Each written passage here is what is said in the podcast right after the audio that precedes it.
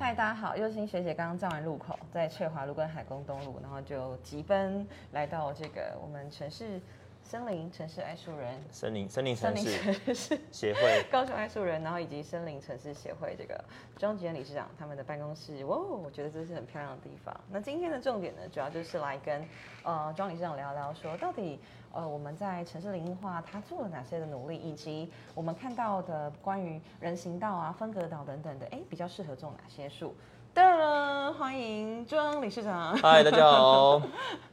嗯，你感觉就是一个直播的，你知道，常做这件事的人，很熟悉。哎，还好还好。好，嗨，跟大家谈谈，你要你一开始从谈谈哪一方面？就是对于树的这个爱好，怎么启蒙这件事情。没有，其实树树我觉得还蛮直觉的啦，但是因为刚好我家人以前蛮常带我去山上，呃，走森林浴啊什么的，就是去山上。然后我们家楼上以前住顶楼，上面其实种了两三百棵树，我每天都会去帮它浇水。你家是多大？小没有没有没有，那只是一般的公寓。那那种树可能有些是这样，有些是这样。那当然两三百棵，因为公寓其实也才二三十平吧。啊，顶楼顶楼刚好就都种树嘛。所以可以说，对树的爱好是源自于家庭环境的这个熏陶。对，多多多多少少，然后再是我本人是蛮怕热的啦，所以其实像这么热的环境，你真的就就会觉得有树荫是一件美好的事情嘛。像这几天，应该大家应该特别明显，三十五度，呃，实验室内大概三十一度哦，三十二左右崩溃。室内对啊，那然后北极，我刚刚才看到北极二十九度，所以所以你你会觉得说这个环境这么炎热，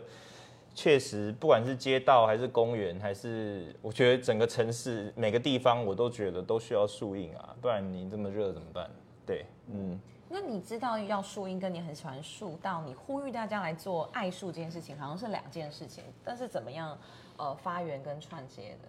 大概在二零一七年那个时候，其实，在二零一三年的时候，那个时候我加入了爱种树协会，那时候在推广种树，啊，做到后来一开始只是在做教案啊，跟一些资资料收集，然后可能就会带，可能邀请一些讲师来，然后可能你慢慢你就会知道说，哦，原来树木照护是这么一回事，它有一个相对性的专业，然后你就会上很多的课程，然后可能，然后慢慢你就会越来越清楚的时候，在二零。二零一七年那个时候，那就发现高雄市在大规模的把公园树都断头，可能从一个二十米就降到六米这样子，那那个伤口可能都比比这个任何人的腰还粗这么大二零一七。年做这件事情，对那要盖什么样的？没有没有，他就是认为这个叫做防台性修剪。好，那就就就我的学习的过程，你知道那个是一个很巨大的伤害嘛，等于在树的身上开一个巨大的伤口。那我就开始去接触很多的议员，跟他们说明说这样子的危害，然后这是一个错误的事情，应该要立刻停下来。然后我也发现说，高雄市的植栽修剪作业规范里面存在这个很大的问题是，你这样断头修剪本身是可以验收的，高只有高雄这样子吗？还是呃，很多县市都是这样，中央单位现在还是这样，是可以验收的。哦，也就是说，厂商他如果一刀这样砍，跟我在那边很仔细的挑枯枝啊，或者什么比较细腻的、有专业性的修，可能我一颗可能要三千元、两千元，但我一刀砍，我一颗可能五百元。哦，那这样它变相的就是它慢慢让这个产业界里面只有恶劣的厂商。因为你优质的厂商，你不太可能用五百块去标到那个案子嘛。那你如果用五百块标那个案子，你用两千块去做，你是不是做做一颗赔一千五？所以他我发现这个事情很严重，然后就开始去想要改变这个作业规范。那再回到新对竹棒球场的问题啊，对 就是很多厂商它是可以一直存活下来，只要它的可能跟施工规范也有关系。你会发现说新竹棒球场它一样问题吗？我们棒球场有没有施工规范？如果你没有很详尽的施工规范的时候，那这当然它的验收标准就是这样就可以过啊。监工的人，你也不知道你要看什么东西，呃是是啊是啊是啊源头，法源可以看。是是是，所以我们那个时候就在推说修剪作业规范一定要比照台北哦，或者说那种林试所它的专业的，或者说美国、新加坡、香港这种比较专业的城市。那后来终于有把断头修剪在二零一九年那个时候韩世福的实习，其实蛮神奇，因为那时候韩国语被打得很惨嘛，然后然后所以他有些东西在推就变得相对的还比较积，就还蛮积极，我不知道为什么。好，然后他就那个时候就过了一个就禁止断头修剪的规范。OK，哦，然后但是对我们来说那是一个六十分啦，因为我们一直跟他强调说大伤口的修剪也要禁止进去，只是他就一直不愿意写，因为因为就算你没有断头，可能你很多锯一些大干下来，其实那边还是很容易溃烂进去，那溃烂进去之后就会造成一些呃安全的问题啊，对。我想知道，像是我们在讲呃交通啊、道路方面，我们会觉得说荷兰啊，或是日本是我们的典范。那你刚刚有提到一些国家，像是美国、新加坡等等，就是这些呃国家，他们重视这个绿化、重视树，对，是我们的一个典范嘛。就是你会去参考的资料，会啊会啊，我们是大量的参考新加坡跟美国的的种种树他们相关的的规范。啊，当然还有日本。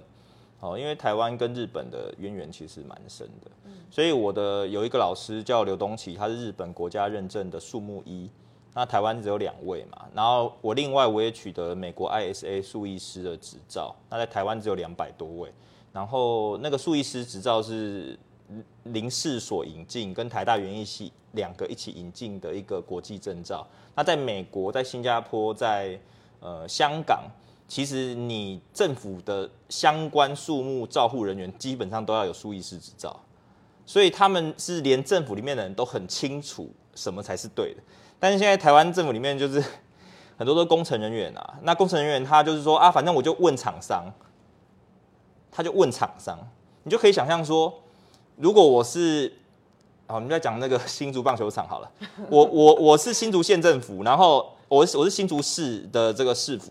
然后我就直接说，哎、这个厂商这个要怎么做，我搞不清楚哈我不。是第一个哎规范叫来做，对我我我搞不清楚，然后你你看这个该怎么做，你自己告诉我，然后你就听他说，哦，这个是这样这样，OK OK。现在常见的是这种状态哦，我们的公务人员自己的专业程度、自己的施工规范都是叫厂商来做的。叫高雄市以前包含现在这个版本，还是大量参考景观工会。景观工会就是就是专门在修树的厂商集结起来的一个商业利益团体啊，讲白了就是这样子啊。那那你你怎么会让他们来定？这个是一个比较奇怪的事情。我没有反对景观工会，只是纯粹是说这个东西应该是要做一个利益回避。第一个，第二个应该要找相对专业的学者专家，依据什么叫做正确去定定一个。当然，他可以参考，去邀请他们一起来讨论。只是这个过程中，其实利益团体只是去听听，哎、他们在做的过程中有没有什么样的，他只是做个意见收集而已啦。嘿，对，我们常说产官学，产官学是不是在你这方面的知识跟就是这些背景，也要让厂商，或许他们也真的不知道，有没有可能？我们也很乐意去。其实现在蛮蛮有趣的是，高雄市政府文化局、观光局、教育局都邀请我去做演讲，进到里面，但是唯独养工处、公务局目前是没有邀请我去的。反而他们是跟这个树木最最密切相关的部门。对，甚至我们可能推荐的一些老师进去，他们就是执意就是。就是他们会很排斥这些进步的东西，就是还蛮蛮蛮奇怪的。进步的跟落后的 compare，落落后就是反正这个是比如说这样啦，数艺师它是一个美国体系，然后是林氏所跟台大园艺系引进进来的，他们整个产业界对数艺师就是呃，应该是说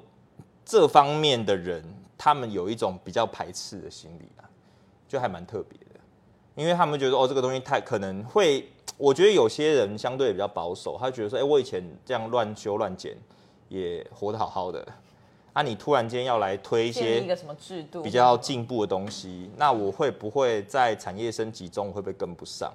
那我以前这样子，我也不用太怎么样，我我也可以啊。啊，所以其实这些过程就我认为啦，有一些在业界里面很多可能是年纪比较年长的，那他们可能觉得哦，这个还要读书，还要再看一些新东西，他们其实心里都会有一点担心啊，所以他就会形成一种保守的，好像比较反对去让这个变好。但是其实我都跟他们讲，这是错误的想法，因为如果我的门槛很低，有点像我当医生好了。任何一个人都可以去开业，然后怎么怎么弄怎么弄死人都不用赔之类的，类似这样子啦哈。那就满街都是医生，那我们搞不清楚哪一个医生才是好，然后每一个医生他的那个可能薪水就会越来越低嘛，因为大家都都说自称自己是医生嘛。但如果把门槛做的比较比较出来，医生他的从业薪水就会提升，他的就业环境会提升，所以其实他反而变相的是，你知道现在在修树的人很多是殡葬业的啦，哦，那他们然后什么什么体育用品社的啦。哦，然后为为什么？就就是就是就是你你不理解啊，他就是反正就是一些莫名其妙，他他旺季很忙，然后淡季他觉得哎他现在有空就来兼一下，就是他根本不是专业人士啊。那我想知道，或者是一些工程行的自己就反正他只要拿一把连锯借借一台车七千块开始修，就很很低成本就可以进来啊。那你你到底是要营造一个环境是所有的人都可以来乱修乱砍，然后还可以。还可以拿到钱，还是我营造一个环境是，哎，这个是要经过真的相对专业的培训过程，然后大家剪出来都有一定的品质，我们叫做职人啊，嗯，还是出工？对，我们现在政府在培养一群出工，而不是培养培养职人啊，嗯，这个是我觉得最最麻烦的部分啊，嗯。对，像你刚刚就有提到这个部分，就是养工处他们。那我就是想要再继续追问，就是因为目前人行道，我就是想要推行交通零阻碍嘛，包括行人、轮椅、族婴儿车等等的。其实我们的人行道真的是有待加强。那很多时候是像他们种的黑板树，因为长得比较快嘛，你可能对树是比较了解，可是它树根很浅，所以就全部冲破这个瓷砖。对。然后便又要再花一笔钱去跑步，然后又还是会冲破。对。对于这件事情。第一个你的感受是什么？然后第二个有没有比较建议在好比分隔岛或是人行道上面呃种的树种？呃，这个这个是最常见的，我就直接把把这个这个给你们看啊。你你现在看到的这个是黑板树嘛？是是。但是有些人可能就说啊，不然我把黑板树我我我不要了，那我我改种别的。那有人说我们种些本土的树种，比如樟树啦。呃，这个苦楝啊，黄连木啊，哦，那所以我们也可以很轻松看到黄连木、樟树、苦楝、阿伯勒，其实大家都还是破坏啊，所以，所以你你会如果没有做，没有对这个有花太多力气去钻研的人，他很容易就会直觉觉得说，哦，是不是我只要换一种树种就可以解决问题了？我坦白说，并没有这种事情。没有所谓换一种树种，它就不会再破坏人行道的事情。我想知道那个大顺路那一排是什么树？那个是雨豆树啊。哦，那就非常非常舒服啊！但是它在中央分隔岛，所以它跟人行道没有没有冲突的关系。嗯，所以其实它的重点在于什么？就是我们的地上部树的地上部跟地下部它有个比例的，差不多四比一。所以，当你上面的树越来越大的时候，底下的树根一定会相对应的变大。如果它没有变大，你才要担心吧？你你知道吧？它如果没有变大，你就要担心说它是不是站得住啊？我知道你的意思，可是我觉得这个事情、事情、事情吊诡的事情就变成在于说，或许是它种的太密，是这个意思吗？或者是它没有空间让它生长？这个是吗？这个其实还其实树根的东西蛮复杂，就是如果你你。一般人会以为说树根是一直往下扎的，对。但是其实所有的树都是区，都是是长这个样子的，一个区块的。它是往扁平状，原因是因为树根要呼吸，跟我们人一样。那那我为了呼吸，我一定会在表层。这件事情解法是什么？它的解法其实有一种就是说，我我如果在人行道，我尽可能用沙土啦。OK，不要用不要用粘土，不要用粘土，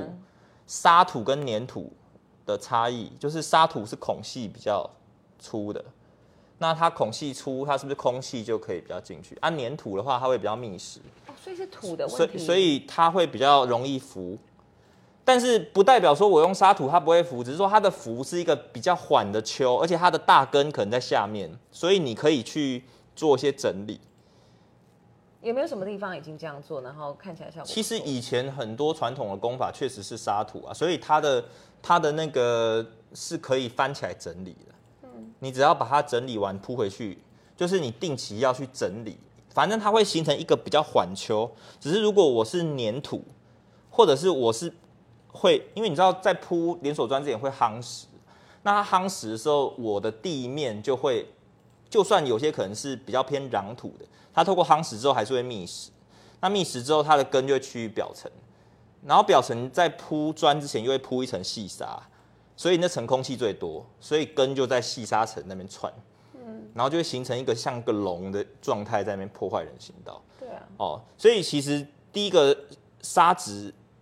呃，沙质是很重要的啦，哦，而且它可能要有一定的厚度。如果只是浅浅一层一样没用啊，你可能要一个四十公分、六十公分深的沙土层。可能这件事情还是要从规范去改，对吗？呀听起它它并不是一呀个 我可以对，就是然后立刻然后这个这个是日本它的国土交通省他们的研究嘛，他们研究里面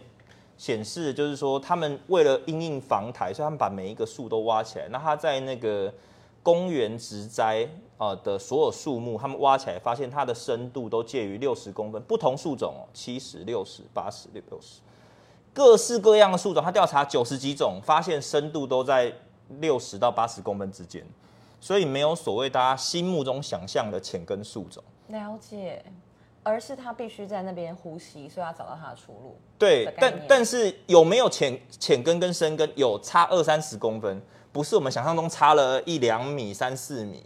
不是这种差距。但是仍然黑板树它不会是一个太理想，对吗？除了气味，然后它一直往上窜高，很难修剪，它的叶子好像也比较没有呃覆盖的感觉。我不知道呃，我我先把这边解释完啊哦好。那它像这这一个是同一种树种，但是这一边它在公园，它的深度是五十公分深。嗯，那这一棵树在苗圃，它可能落叶啊没有没有去清扫哦，然后它有一些蚯蚓，有些土壤生物，所以它会促进它的整个土壤层的松软带氧气，所以它的根系可以下扎。所以我们应该是说，我们怎么营造一个树根可以往下长的环境。所以我刚刚讲沙土是一种策略，我的树根可以往下长，它就不会浮起来。那相对的，它不是完全不会不会出现隆起，只是那个隆起是比较可以整理。那整理的过程中也不会伤害到它的大根，但是还有一个重点，尽量保持一个宽敞连续带状的生长空间。哦，那目前的很多植穴都过小，所以当树在越长越大的时候，它就会破坏。但你要想一件事情哦，如果我人行道相对的树穴没有办法太大的时候，你就不能选择过大的树木。像黑板树就是超级大乔木嘛，那所以它也许种在，应该说它确实它种在公园、校园，或者是说中央分隔岛比较宽敞的空间是 OK 的。哦，所以你可以看到说这个呃中华路的分隔岛，它的黑板树其实相对的也没有什么太大的问题哦。但是你如果种在狭小的植栽带里面，尤其就是人行道，那它当然长越长越大的时候，它不破坏其实也是也是不可能的事情。就是巨蛋旁的新庄一路，我就觉得看了实在是很很那个，对，所以难过了。所以有些时候是，如果当初你选的也许是呃，我们说水黄皮这种中中乔木，是那中乔木本身它能够造成的破坏，相对的，就是它树体没那么大嘛，所以它根系就没那么大。那根系没那么大，你你再怎么样，它它在那样的一个空间，所以有时候我会说，如果我有条件，也不一定是移除哦，有时候就是扩大植穴，然后带状连续宽敞。哦所以其实这个应该是养工处他们在栽种的时候要去呃做个理解的，对吗？对，有些是没有办法扩大，那当然就是就是慢慢要倾向换植。嗯，但是有些是可以扩大的，那我们可能就会建议它朝扩大的方向去做努力。嗯，那当然也要看那棵树的极限寿命啊，因为有些树它可能极限寿命五十年，那你现在已经四十年。哦，有极限寿命这件事情，树跟人一样啊，你你你觉得人的极限寿命多少？就是可能八男九十吧。对七七十几，对啊，我们平均是七十几嘛。嗯，对，那那所以呃那个是平均寿命，那极限寿命可能就是就是一百，也许哦，那那所以其实这些东西树也是一样，有平均寿命，有极限寿命。是那你如果在它寿命本来就已经，你可以预期它已经进入一个老化状态，那当然那个时候就可以考虑来换植。了解。对，所以我们还是有一些多重的评估因素啦。总之都是需要依赖专业啦。对，但是我们常看到说，其实这个树不一定需要移植，它可能只需要扩大植穴。那那个时候却把它移除，那我们就会觉得是一个不太妥当。那甚至移除之后，我们看到很多案例，就是它整个都铺水泥，它也没有要种树。所以现在就是真的是城市就少一棵，它也不会补一棵这样子。哦，我们福德路那边就是一个人行道，这样五六好像六棵黑板树。那个时候我们就跟他建议说，哎，这边人行道很宽，你可以扩大带状植穴，其实是 OK 的。他也不要，然后他砍掉，我们说不然你就补植，他也不要。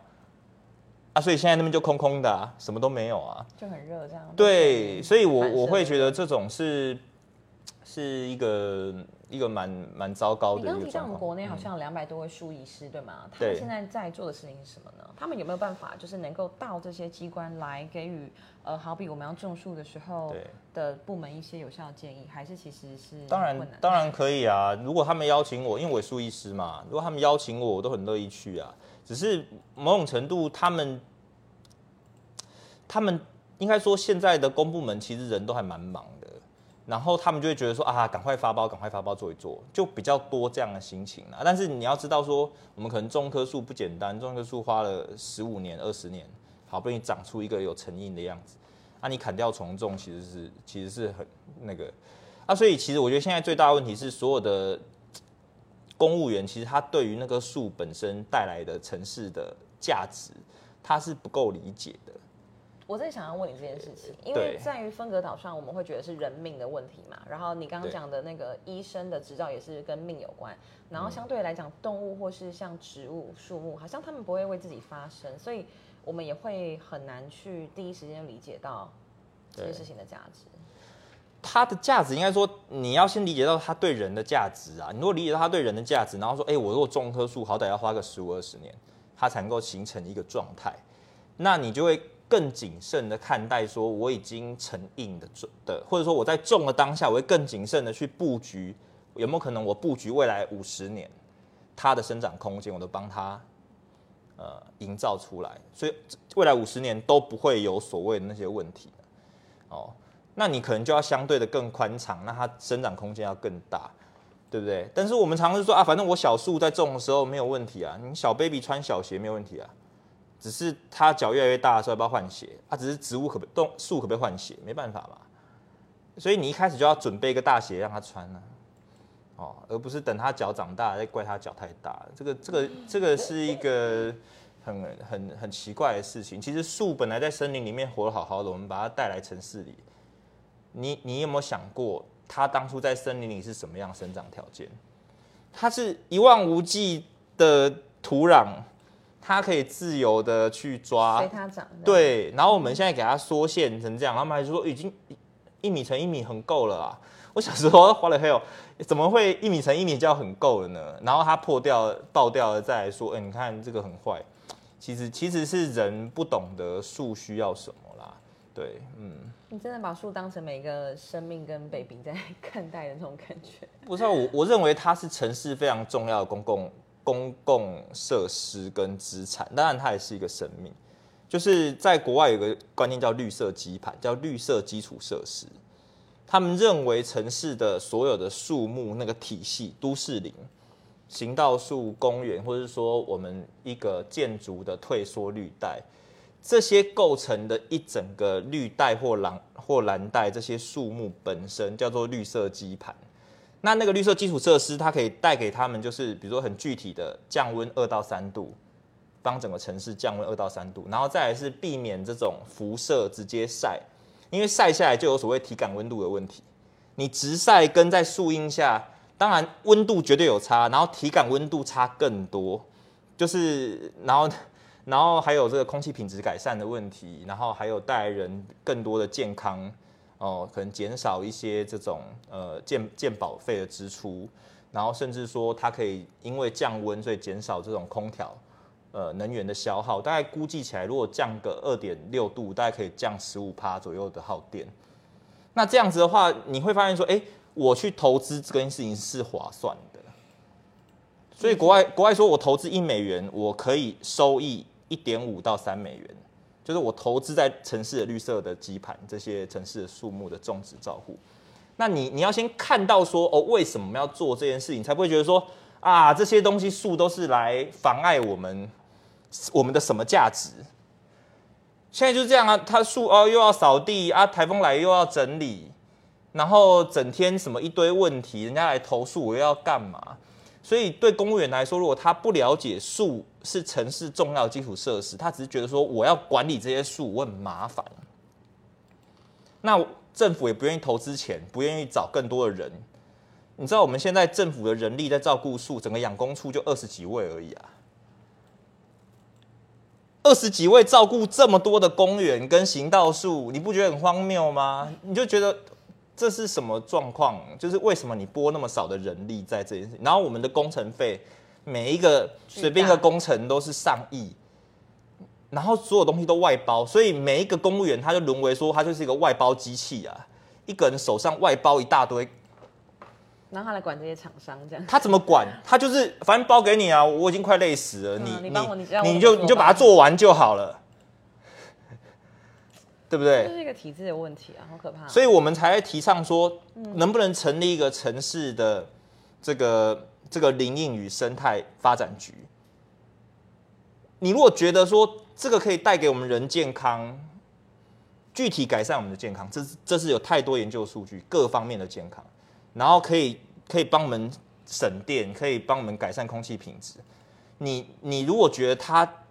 重要到这个程度，你为什么不用一个局处来？然后我们有毒品防治局，我们毒品防治局，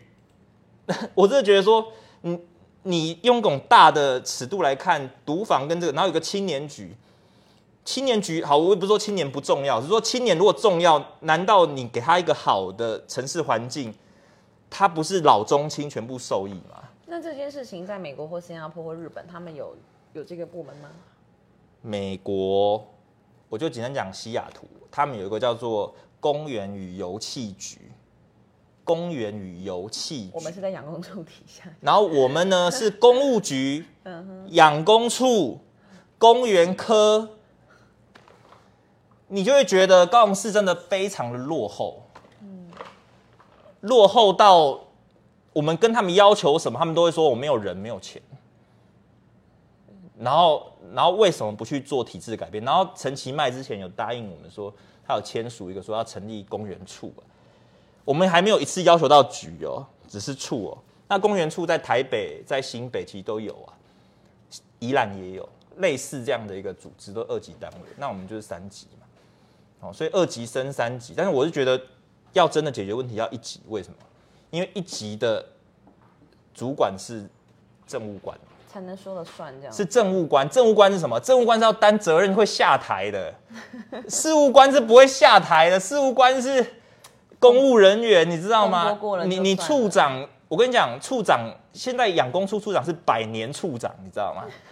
不管换了多少局长，之前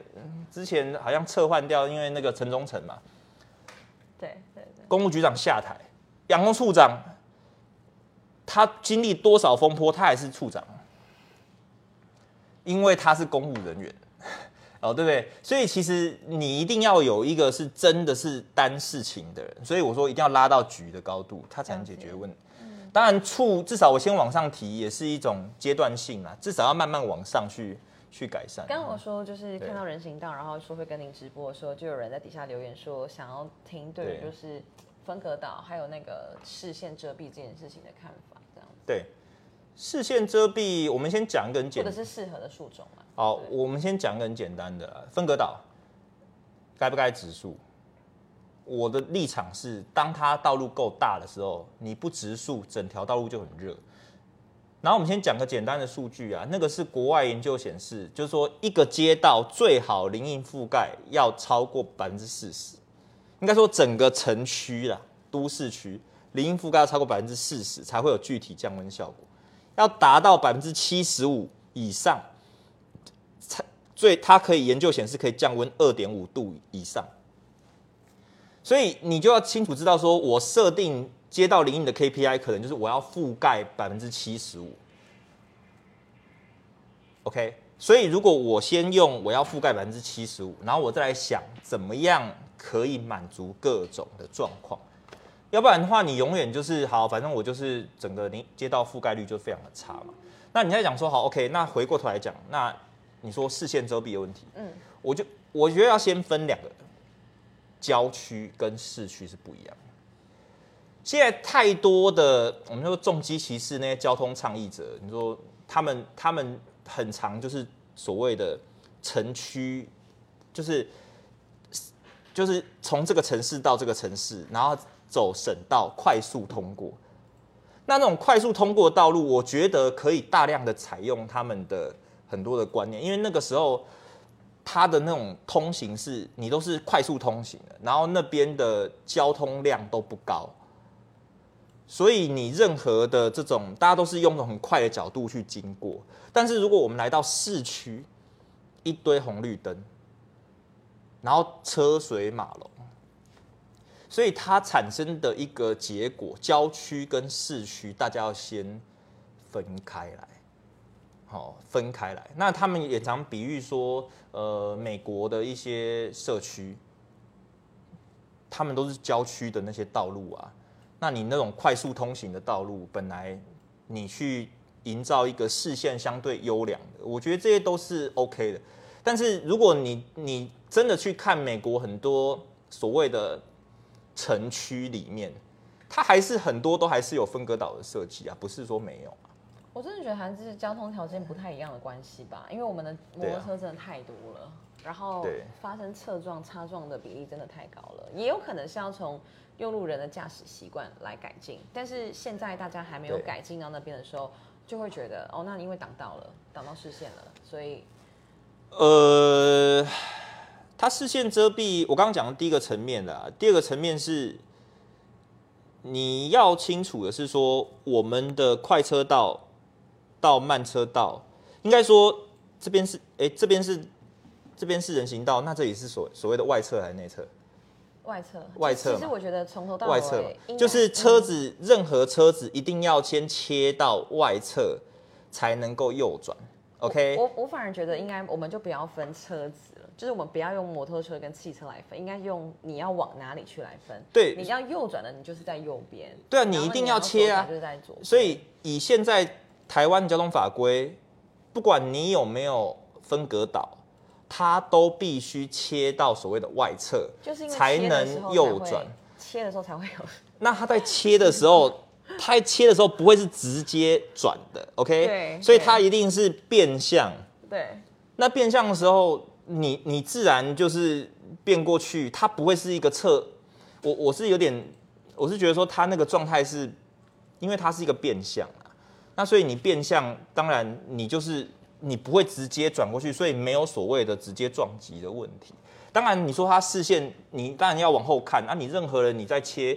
你从从内侧切到外侧都要一直往后看啊，这个这是一定一定要有这样的一个过程。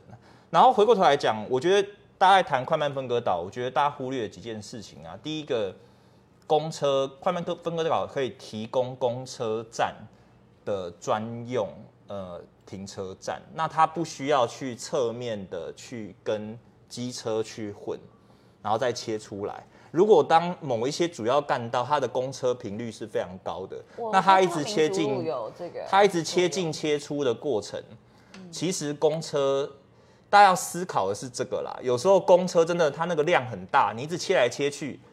真的是友善的吗？我觉得是一个问号啦。OK，那第二个是说，当我们为什么会有快慢分隔岛的设计？其实大部分是那条车车道比较相对比较宽。那如果那个车道它可能是一个五十米、八十米这么宽的，请问如果我像我拿一个拐杖要过马路，中间都没有任何行人庇护岛，所以重点应该是有行人庇护。中间没有任何一个行人庇护岛，然后我这样一路走过去，你觉得它是一个合适的状态吗应该？说，我觉得庄庄理上，我我们应该不要讲快慢分隔岛，因为其实现在机车它并不见得是慢车，而是同向分隔岛，就是我们同样往这个地方去，可是却有两个道路，所以就会变成是有交织的风险。这是一个是没有错，因为因为以前的机车确实没有太多重机啦，或者说没有五十以上的哈，以前都是小五十嘛哈，大部分呢。那所以现在当然我们我们也说，如果假设你要去推广说所谓的内侧这些进行机车取消，嗯嗯，让某些车可以就是到同向分隔岛比较靠内侧车道来骑，我觉得我也没有反对啊。是是，甚至是我也我也没有反对啊甚至我们能不能让最外侧就都是公车跟行人，你懂吗？然后要行驶的车就在里面之类的，就是我我倒觉得这个是有很多变换的空间啦。但是目前的状况就是在呃驾驶人的观念还没有调整，以及他们道路的去向的时候，就是会很容易产生事故。目前啦，我就觉得可能就要来想想看怎么改比较好。事故的部分，保留，对啊，我不知事道。事故的部分，其实大家可以去想啊，因为有时候大家会去看那个事故发生的几率，对不对？但是你如果去看整条路，就算你没有分割岛的地方，只要它是主要干道，它还是所谓的那一个区里面的十大死亡车车祸地方。所以车流量你要先看分母，它车流量大，所以你真的是仔细分析，你会发现说，我就讲啊，中山路好了，跟接博爱路，中山路整条一样是那边的十大死亡路口啊，但是那边都没有分快慢分隔岛啊，嗯，只是它到博爱路那边也是那个区的十大，然后你又博爱路又过去那边又没有分隔岛了嘛，一样那里还是鼓山的十大死亡。我知道，那所以所以你不能用一个分母来、来看，你要先想说我这里车流有多大。我理解，那就是那时候我们为什么会做十大肇事路口的道路调查，然后其实大概有六成都是有同向分隔岛的原因，就是我们就会觉得说以这个数据，然后我们来判断。不过没关系啊，我觉得对呃之后我觉得巨蛋那边我们目前有在想法是说。以保留，因为大家也是有些机车其实会觉得要输赢嘛，那以保留状态下，我们怎么样用道路的标线或者是车种的配置来改善？对啊，我我现在是很好奇，是嗯。到底交通局为什么不能够让让那个进行机车这边，就是让机车就直接可以？哎，这是我们都很都很好奇我觉得我觉得他这是我们都他甚至可以说好，我就是先保留一条最内侧，先试用，最内侧还是进行好了。那他至少有有一条我们是是可以骑的。让我们一起来推广这件事。我我是我是觉得说机车路权在推，他应该往这边推，而不要讲把它想成说哦，好像这些树是推广机车路权的一个阻碍。哦，不就就是有些有些人可能会慢慢会会有点有点太排他性太强了，而就把其他你看天气那么热，你真的觉得这些树消失了，对大家是好的吗？所以就是需要充分的沟通跟了解，所以为什么会来找你聊这个？对，所以所以其实我们 啊我们是认为他该评估的东西非常的多。是那你真的有事故，你也要去做一些 A B 测试啊。嗯就是你你比如说好，你就先我们要试用看看。你你要就是，测试，嗯，然后测试到底有没有哪些解决方案可以去共存。假设我们就是一条是对开放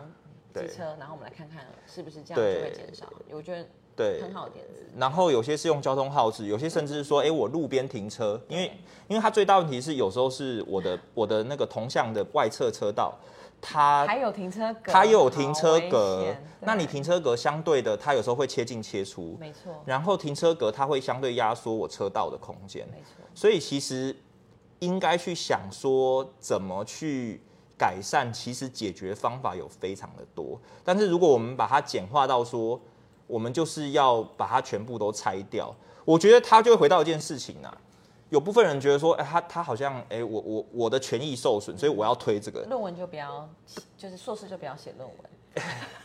不是不是 没有，我再举个例子啊。不是，他在推动他想要的价值的当下，其实他毁损的价值可能超乎他想象。所以我觉得需要充分的沟通跟理解。那我想问一件事，就是那时候奇迈市长有答应说，这个公园的部分会有个局处，后来的目前目前目前就是没有推啊。我觉得以现实来说，当然他口头上是跟我们说第二届一定会推，但是 who knows 就是就是这样子啊，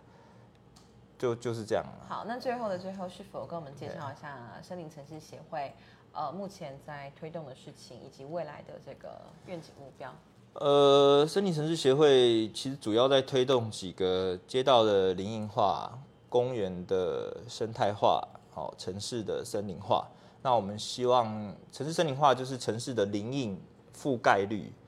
要大幅度的提升。那以市长当初承诺过的，就是八年要翻倍嘛，覆盖率要翻倍，但是现在显然没有没有任何在这方面的的的进展。呀呀呀！我必须坦白这样讲。对，那那你像我们可能也有些既有的绿地跟树木的保护，还有一些教育的推广，所以其实任务蛮多的啦。那那这些东西都每一个都，我觉得都是很难的事情，哎，都是很难的事情，所以也需要更多的人一起来关心，要不然要不然我们就让城市像那个烈火焚烧，好像也不是办法吧。对啊，你心中怎么样会有这个动力让你来做这些很难的事情，而且不屈不挠？就是，那他就他就是我我认为，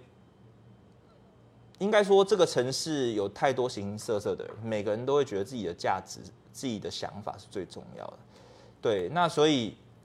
如果假设我们没有这样子去倡议，可能其他的东西就会觉得啊，这个是吃药，这个不要，这个不要，这个会影响我们。那它慢慢的可能就就越来越差，但是我很清楚这个东西对整个都会区的居民，或者说对人类是重要的，呃，或者说对鸟类也是重要的。那所以我们因为它有那么好的价值，所以我们才愿意去去努力嘛。对，也不是单纯觉得说哦，因为我个人就是喜欢树。说真的，我自己有一些真的烂到一个程度有危险的树，我也是爆把它砍掉啊。被我爆砍掉的树大概有有五棵到十棵吧，它都还是活的。但是我我当下觉得判断上那棵树如果继寿命对继续存在那边，也许也许是一种风险。那我还是把它爆砍掉。有没有你最爱的树可以分享一下？因为我们我觉得大家对树的了解真的是太少 太少。最爱树其实每一种树都很可爱啊，所以你说。其实我我很讨厌人家说什么某某一种树像什么杂木啊，就是说啊那个树是杂木，但是你心中的杂木那是因为你用一种价值观去定义。嗯，对。比如说我我如果是要乘凉，什每一种树嘛都可以乘凉。如果我是要生态，你知道那些构树、血桐、山黄马那种所谓土地自己长出来很就很丰满那些。它对鸟类来说是跟那些什么昆虫都是非常有益的，但是如果我用说，哎，我要庭园景观树，嗯或者我这个树我要可以变卖多少钱？对，那你就觉得哦那些树都不值钱，所以那些是杂树。那如果我说我要取材，哦这这个，那所以我一定要种什么柚木，呃，这个要种这个桃花心木，我才能够取它的财。那所以那都是取决于人的角度啦。是，所以你会发现，最后其实是人在定义那个树的价值。那到底你用什么角度看它，你就会看到不一样的价值嘛？对，所以，所以我们应该是要先开阔我们的视野，然后搞清楚我们要的是什么。所以在不一样的地方，其实我们我们看它是不一样的。了解，对，谢谢庄理事长。对，最后还有没有什么想跟就是大家分享，或是？提倡或是呼吁？呃，分享跟提倡啊，呃，我我我我觉得就，哦，刚刚有一个重点啊，讲说视线啊，其实都会区里面很多转角盖的那些房子，完全不符合大家的视线。你在转角的时候，全部的房子都遮到，要不要把房子拆了呢？对啊，所以所以所以花了 hell，就是你你要搞清楚说你要的价值是什么，然后。有些地方就真的标准没办法达到了，那我们尽可能去取得一个平衡，就像你不可能把房子拆掉一样，但是你那个时候就觉得这个不可能，所以这个不用克服。那那个，所以其实他应该是要抓一个平衡点是，我们怎么在一个平衡点之中，呃，好像某一种价值都取得一个最好的优化的状态，是，而不是说，哎，我要我的价值百分百，然后其他人像。汉神巨蛋出来那一排开会，我有同意他砍掉。那那排真的是超级挡。但是我就说整排你可以考虑说，哎，旁边的那个 就变成自行车道也可以啊。哦，你变成那个引道也可以。其实我们现在就在想，这这些我我都不反对，因为那一段蛮特别。那一段就是你是窄宽窄嘛。对。哦，那你窄宽窄，你宽的那段，你你把它弄回来变成整条一样宽，其实是没有没有差的。是，所以其实应该是说怎么想解法。好，谢谢。怎么想共存，把那些共同的价值最好的优化。找回来。对谢谢庄理事长今天的直播，拜拜，拜拜。